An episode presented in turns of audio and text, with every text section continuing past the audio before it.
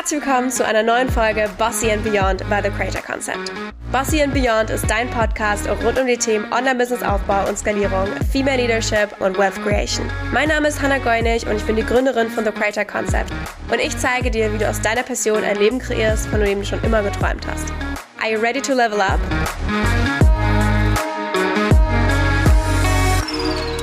Hello and welcome back zu einer neuen Solo-Episode von Bossy and Beyond. Heute sprechen wir mal über ein etwas fortschrittlicheres Thema, das für alle wichtig ist, die langsam mal mit ihrem Business skalieren möchten. Und zwar sind das die sogenannten SOPs. Was zur Hölle ist das eigentlich? Warum sind sie so wichtig? Und wie erstellen wir sie? Darum soll es heute gehen. Denn SOPs sind so ein essentieller Bestandteil in der Skalierung. Ohne die läuft halt gar nichts. Vor allem, wenn du irgendwann neue Leute in dein Team holen möchtest oder generell, wenn du jemanden in dein Team holen möchtest, Aufgaben abgeben möchtest, dann sind SOPs so unfassbar wichtig, dass jedes Unternehmen sie haben sollte. Und auch wenn du noch nicht skalierst, ist es definitiv eine gute Idee, jetzt schon SOPs vorzubereiten und zu erstellen, damit du es nachher dann leichter hast. Weil glaub mir, nichts ist schlimmer, als wenn du auf einmal 100 verschiedene SOPs SOPs schreiben muss, damit das Ganze alles klappt. Also erklären wir erstmal, was ist denn eigentlich eine SOP? Wofür stehen diese drei Buchstaben? SOP steht für Standard Operation Procedure. Das heißt auf Deutsch, im Prinzip ist es einfach nur eine Anleitung, wie etwas funktioniert. Das heißt, SOPs sind oft Verschriftlichungen oder auch Videos, wo ein genauer Workflow genauestens mit jedem einzelnen Schritt, jedem Buttonklick, jeder Domain, was auch immer es ist, jedem Screenshot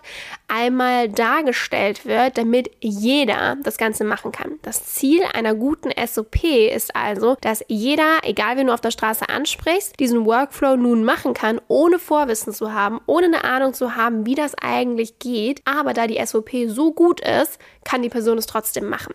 Das heißt, wir brauchen eine Anleitung. Und diese kann, wie gesagt, auch als Screensharing aufgenommen werden. Das Ganze kann verschriftlich werden. Es kann mit Screenshots und mit Pfeilen und mit Texten gearbeitet werden. Was auch immer für den jeweiligen Task oder den Workflow nötig ist, das sollte einmal verschriftlicht werden. Und das darf wirklich für jedes Department gemacht werden. Also sowohl von, hey, so erstellst du eine Podcast-Folge, so lädst du die Podcast-Folge hoch, so erstellst du ein Reel-Cover, so planst du Postings ein. Was auch immer es ist, jeder noch so kleine Task sollte einmal als SOP festgehalten werden. Warum machen wir das Ganze? Wie gerade schon gesagt, Ziel ist es, dass jeder das machen kann. Warum sollte das jeder machen? Du sollst natürlich jetzt nicht irgendwen an der Straße ansprechen und sagen, hier, guck mal, mach mal bitte meinen Task, sondern es geht darum, dass sobald du jemand anderen ins Team reinholst, möchtest du denjenigen zwar anlernen, aber nicht, dass der ganze Zeit sagt, ah, wie ging das nochmal? Ah, warte mal, wie, wo muss ich nochmal klicken? Kannst du das nochmal zeigen? Sodass ihr beide nicht effektiv arbeiten könnt, sondern die Person hat direkt für all ihre Aufgaben Anleitungen und kann dort selbstständig alles nachschauen, lernen und hat eine genaue Anleitung, sodass Dinge auch sofort richtig laufen und nichts schief geht. Das heißt, ihr spart euch beide oder alle in eurem Team, sparen sich Arbeit, Zeit und Fehler.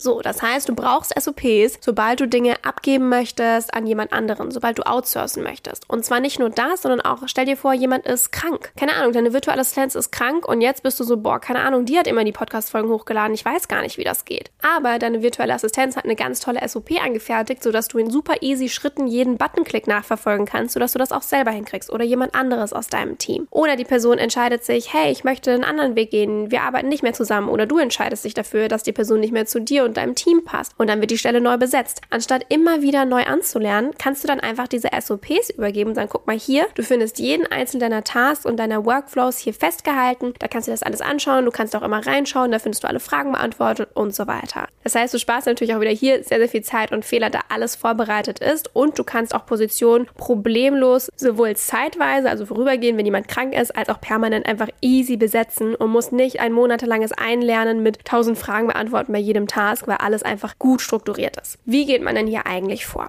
So, du hast jetzt schon mal verstanden, was SOPs sind und warum wir sie haben sollten. Wie man das jetzt alles macht, ist, dass du dir einmal überlegst, hey, was sind denn Tasks, die wir immer und immer wieder machen? Wie zum Beispiel Postings gestalten, Podcast-Folgen hochladen, Real-Cover designen, ähm, zum Beispiel auch E-Mails raussenden oder, oder, oder, was auch immer es gibt an Tasks, die ihr immer wieder macht. Die darfst du dir einmal auflisten und dann chronologisch einfach mal abarbeiten. Okay, zu jedem einzelnen dieser Tasks wird jetzt eine SOP erstellt. Das heißt, verschriftlichen den einzelnen Workflow. Was ist jeder einzelne Schritt? Wo muss ich hinklicken, wo finde ich was, das Ganze auch noch verlinken, gegebenenfalls mit Screenshots und Pfeilen arbeiten, damit das Ganze festgehalten ist. Und dann ist es natürlich wichtig, diese SOPs nicht einfach nur in der Nachricht zu schicken, hier guck mal, da findest du die SOP, sondern das Ganze schön zu strukturieren. Das heißt, wir machen am besten zum Beispiel einen Google Drive Ordner mit den verschiedenen Departments, also das sind alle Marketing SOPs oder alle Podcast SOPs, alle Canva SOPs oder oder oder, je nachdem, was bei dir gut in die Struktur reinpasst. Und dann kannst du die schön sortieren und natürlich auch gut benennen. Das heißt, ich empfehle immer, dass man SOPs vor allem auch in Google Docs macht, damit das Ganze auch einfach schön sortiert ist und man die auch immer wieder anpassen kann. Denn manche Workflows und Tasks verändern sich auch mit der Zeit. Wichtig ist es auch bei einer SOP, dass die ständig geupdatet wird. Das heißt, ich würde spätestens alle drei Monate einen SOP-Check machen, alle SOPs anschauen. Hey, hat sich irgendwas verändert? Muss was geupdatet werden? Ah, okay, fehlen hier neue SOPs und so weiter. Das heißt, bei uns im Team ist es so, jeder ist für seine eigenen SOPs auch zuständig. Das heißt, alle Tasks werden von der Person selbst festgehalten als SOP und wir haben für unser Team auch einen teaminternen Online-Kurs, wo jeder Workflow